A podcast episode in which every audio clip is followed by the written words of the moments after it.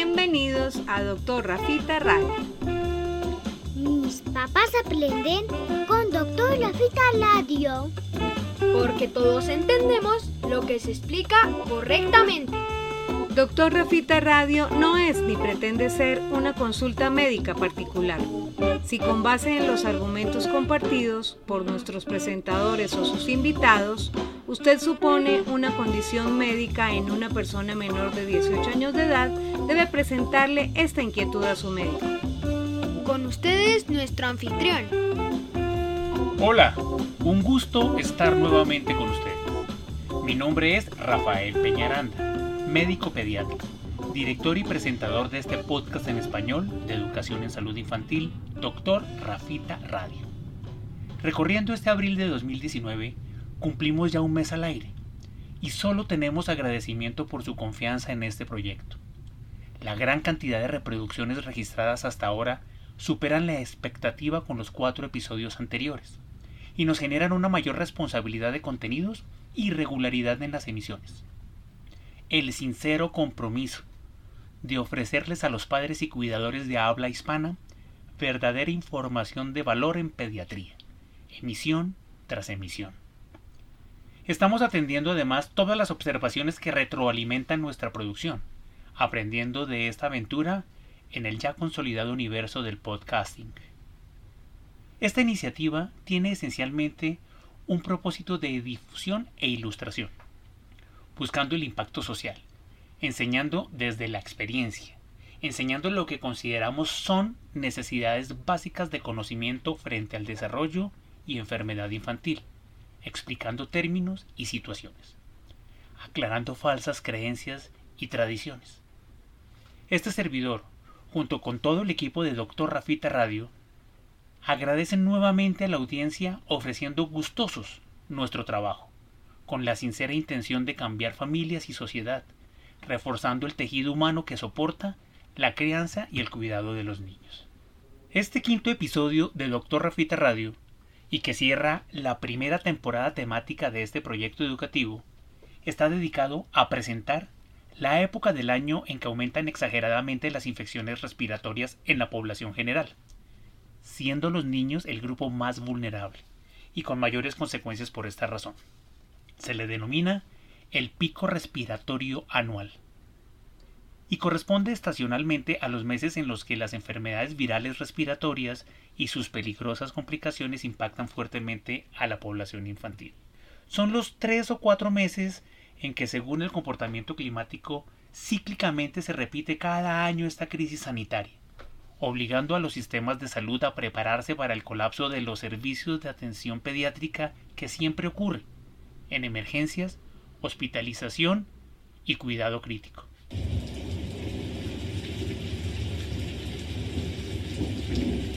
En mi país, Colombia, donde trabajo como médico especialista exactamente en estas áreas de atención, este pico respiratorio corresponde típicamente a los meses de marzo, abril y mayo, prolongándose casi siempre hasta mitad de junio. Coincide con la época de lluvias, la época de lluvias en esta latitud del continente, mostrándose en otros países durante la época de transición entre el otoño y el invierno. En esta emisión haré una presentación con un formato más espontáneo hasta la hora típico en este podcast, como parte de la evolución hacia una nueva generación de programas.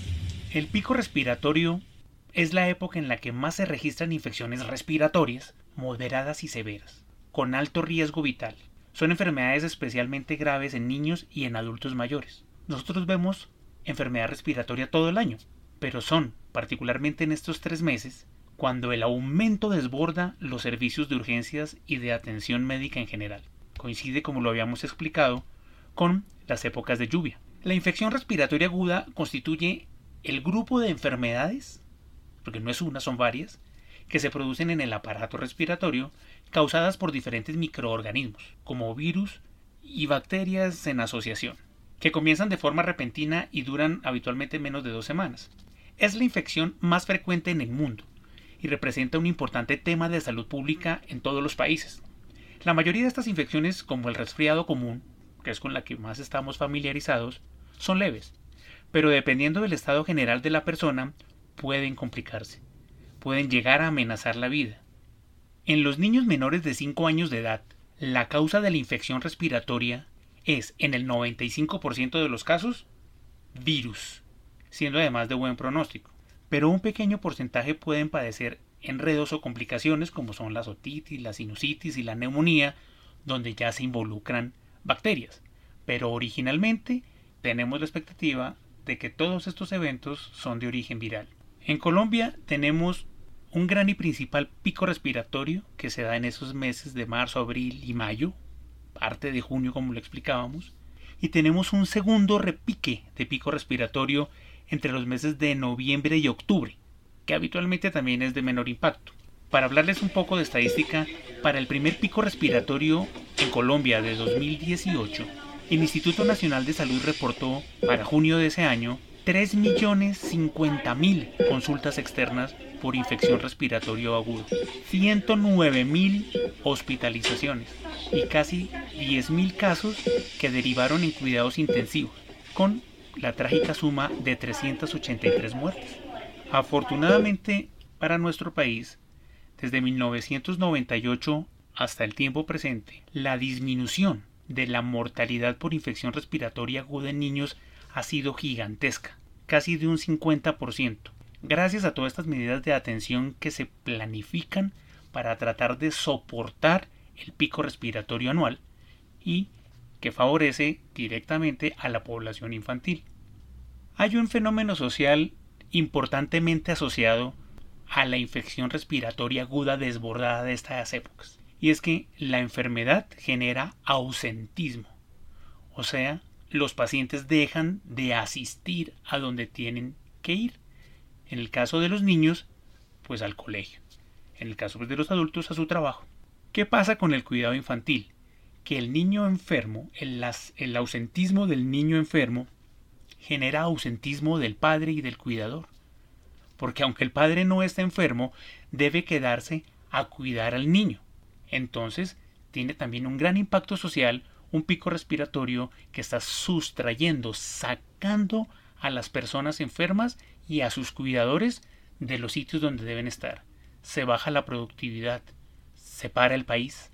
Las principales enfermedades respiratorias en los niños, que como decimos son de origen viral, están dentro de la lista de el resfriado común, o gripa, o flu como lo llaman en Norteamérica, la faringitis, la laringotraqueitis, que es ese evento inflamatorio que los pone a ladrar prácticamente, a tener una tos disfónica metálica, la infección de los oídos, del oído medio, que está conectado con la vía respiratoria que se llama otitis media, la sinusitis, la bronquiolitis sobre todo en los pequeños menores de dos años, como inflamación de los bronquios pequeños, la bronquitis y obviamente los enredos como la bronconeumonía y la neumonía.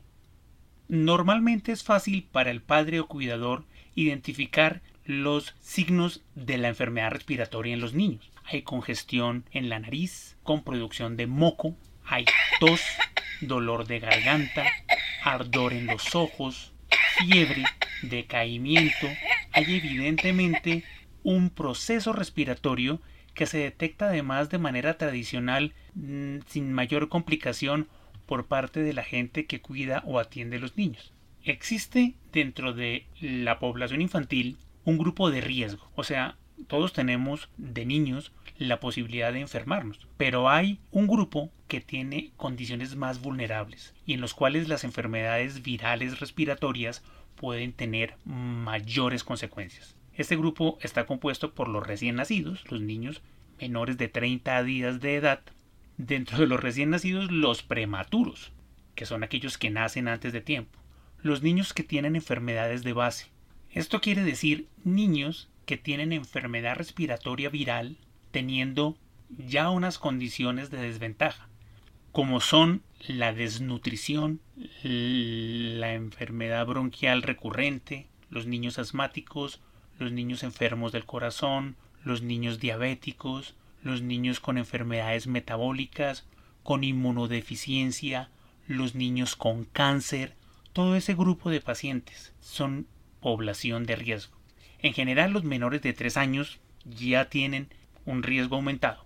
Y hay un grupo muy especial, incluso de pacientes previamente sanos, que son los niños no vacunados. Aquellos niños que no reciben inmunización contra la tosferina, contra el neumococo o la que se hace anualmente contra el virus de la influenza y sus familias, tienen un riesgo grandísimo.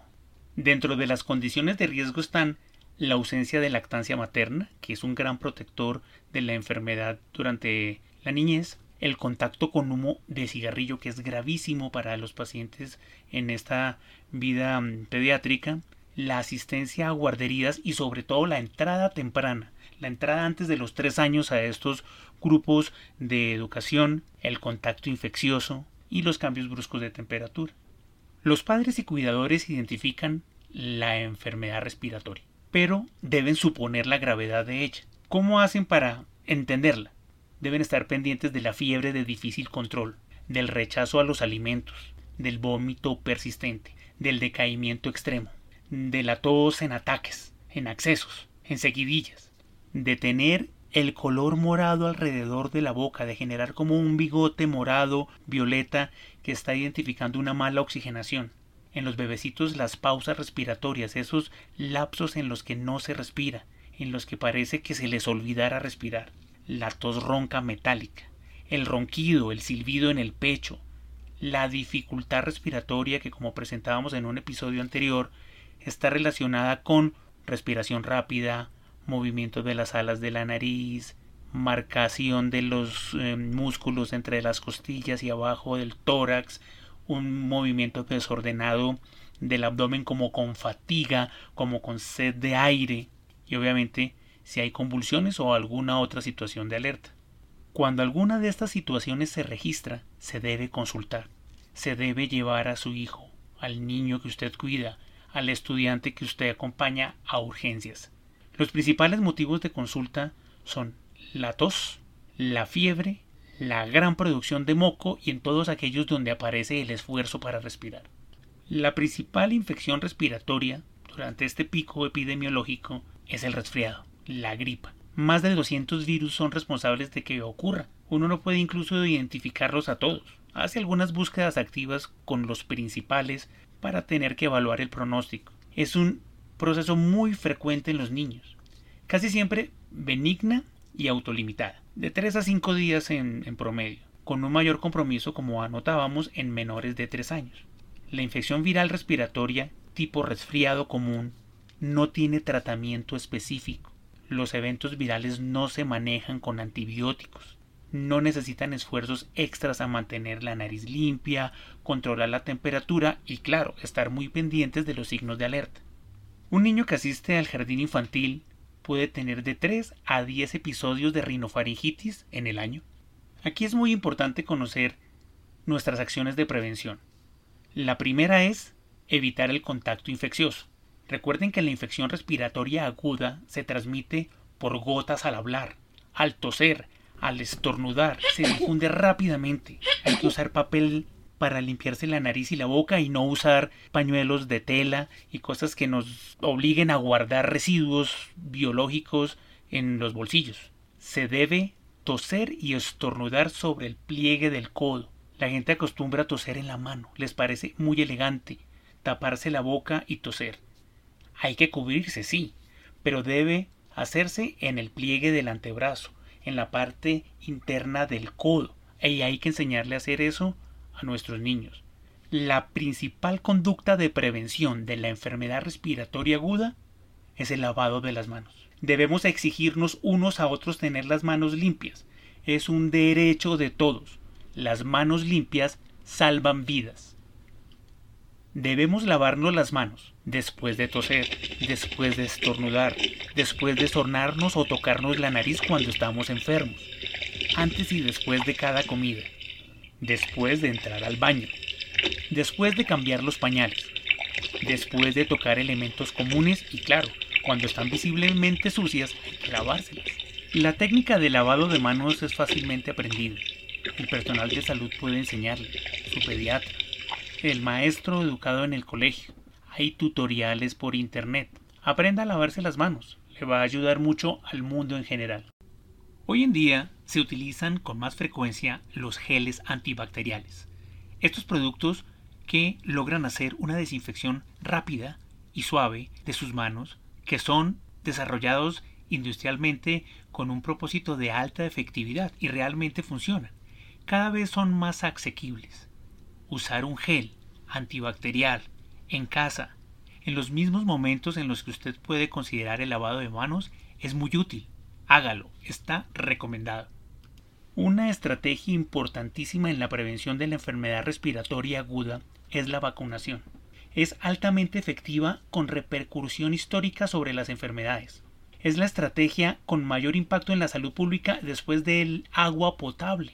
Se utilizan bacterias y virus atenuados, muertos o fracciones de ellos organizados industrialmente en una presentación farmacológica que, al ser inyectados, generan memoria de respuesta inmunológica. El organismo se prepara para defenderse de las enfermedades para las cuales están diseñadas. Hay que colocar cada año influenza, no se coloca una sola vez. Desde los 7 meses de edad se inicia la vacunación y cada año debe colocarse.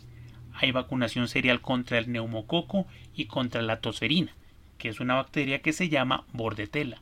Todo esto ayuda a evitar la enfermedad respiratoria.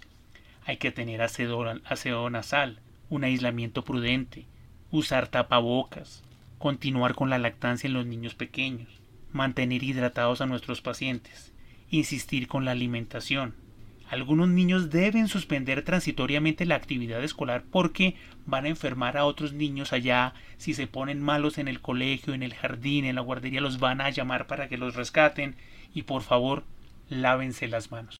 Los medicamentos básicos que usted puede eh, utilizar o que tenga disponibles en casa deben haber sido formulados por el médico. Los medicamentos para la fiebre, por ejemplo. Aunque usted tenga confianza con ellos, siempre debe haber supervisión médica de su un profesional para que lo haga correctamente. No le dé a los niños antigripales. No vaya y compre antialérgicos. No busque jarabes para la tos. Y por favor, no formule antibióticos en su casa. Si hay algún signo de alerta como los que hemos repasado, consulte a su médico. No deje que se pase algo por exceso de confianza, pero tampoco se tome la libertad de formular. No automedique nunca a un niño.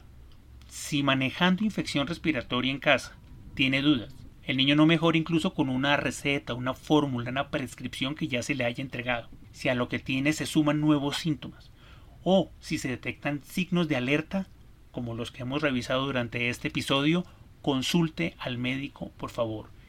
En pediatría es una urgencia tener deterioro en un paciente con enfermedad respiratoria aguda.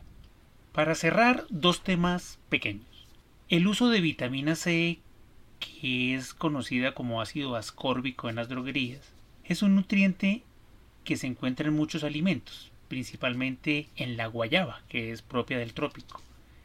La gente supone que hay una asociación directa con los cítricos porque es la manera como los saborizantes se han incluido en su presentación comercial y piensan que frutas como el limón, la lima, la naranja o la mandarina están cargados de vitamina C. Sí tienen algo, pero el punto no es ese. Eso es parte de lo que entregamos aquí como información. Es que la vitamina C no cura el resfriado. La vitamina C no quita la gripa. Un consumo continuo regular de vitamina C estimula el sistema inmunológico. Es un gran antioxidante, o sea, ayuda a retirar las cosas que debemos eliminar del cuerpo. Fortalece las defensas, por decirlo así, pero no es tratamiento del resfriado. Cuando uno ha tenido una ingesta continuo, regular de vitamina C, en las frutas, en los alimentos esencialmente, pues se defiende mejor seguramente cuando tiene gripa. Pero no piensen que dar vitamina C durante los episodios de infección respiratoria la cura. La otra situación es que con frecuencia los padres preguntan en consulta si existen medicamentos que estimulen la inmunidad, que hagan más resistente a la infección a los niños, si hay algún producto que consumido evite que haya enfermedad respiratoria, que aumente las defensas.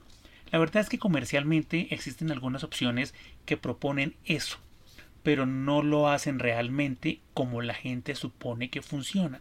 Depositan una gran esperanza en que eso solucione o cure. Realmente pueden ser estrategias dentro de algunos planes de manejo que el pediatra decide ofrecer, pero no son de uso regular y no debe usted ilusionarse con que estos productos que además son de alto costo van a hacer que su paciente sea más fuerte. La inmunología se basa de manera natural, biológica, en una buena alimentación. El que está bien nutrido se defiende mejor. El desnutrido tiene más baja capacidad de defensa, igual que los recién nacidos y dentro de ellos los prematuros. La creencia que con los suplementos vitamínicos no se enferman los niños tampoco es correcta. Sí, ayudan como suplemento optimizando la nutrición, pero tampoco hacen lo que la gente supone, alejarse de la gente con enfermedades pues, contagiosas como son el resfriado, la diarrea o los brotes durante estas épocas de enfermedad respiratoria aumentada, cubrirse la nariz, usar abrigo, claro que es válido. Recuerden, el aire frío entra por la nariz. Los niños a veces son cubiertos con gran cantidad de ropa, se ponen un par de suéteres o sacos y usan chaquetas y gorros, pero ojo, el aire sigue entrando frío por la nariz, ingresa por la nariz y la boca helado, y es lo que realmente puede irritar o afectar la vía respiratoria. Es más importante cubrir la nariz y la boca para que haya un filtro que de alguna manera haga tibio el aire que se respira y no poner mucha y mucha protección encima, cabeza, en las botas, en los sacos, los guantes que finalmente no van a ayudar a que uno se proteja del aire helado. Eviten estar bajo la lluvia y cuiden mucho a su familia durante el pico respiratorio anual. En nuestra próxima emisión de Doctor Rafita Radio hablaremos de los dientes, de cuándo y cómo aparecen en los niños, de sus características normales, de sus cuidados a lo largo de la infancia, cómo se limpian según las edades, las cremas, la prevención, de sus alteraciones y de las equivocadas percepciones que la gente tiene. Tendremos en cabina a una invitada experta, como copresentadora del episodio, y con la cual aprenderemos mucho por su gran conocimiento y experiencia en el tema.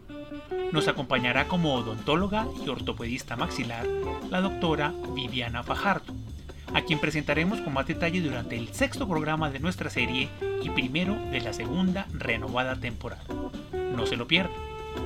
Doctor Rafita Radio es un podcast grabado en el estudio del doctor Rafael Peñaranda, con la asistencia de la doctora Viviana Fajardo en la presentación, de Simón Peñaranda en la ingeniería de sonido y de Sara Sofía Peñaranda en el arte gráfico. La producción de este programa agradece permanentemente la asesoría del doctor Jorge Enrique Zamora en Colombia y del doctor José David Gámez en los Estados Unidos de América. Un abrazo para todos y nos encontramos en la próxima transmisión de este su podcast.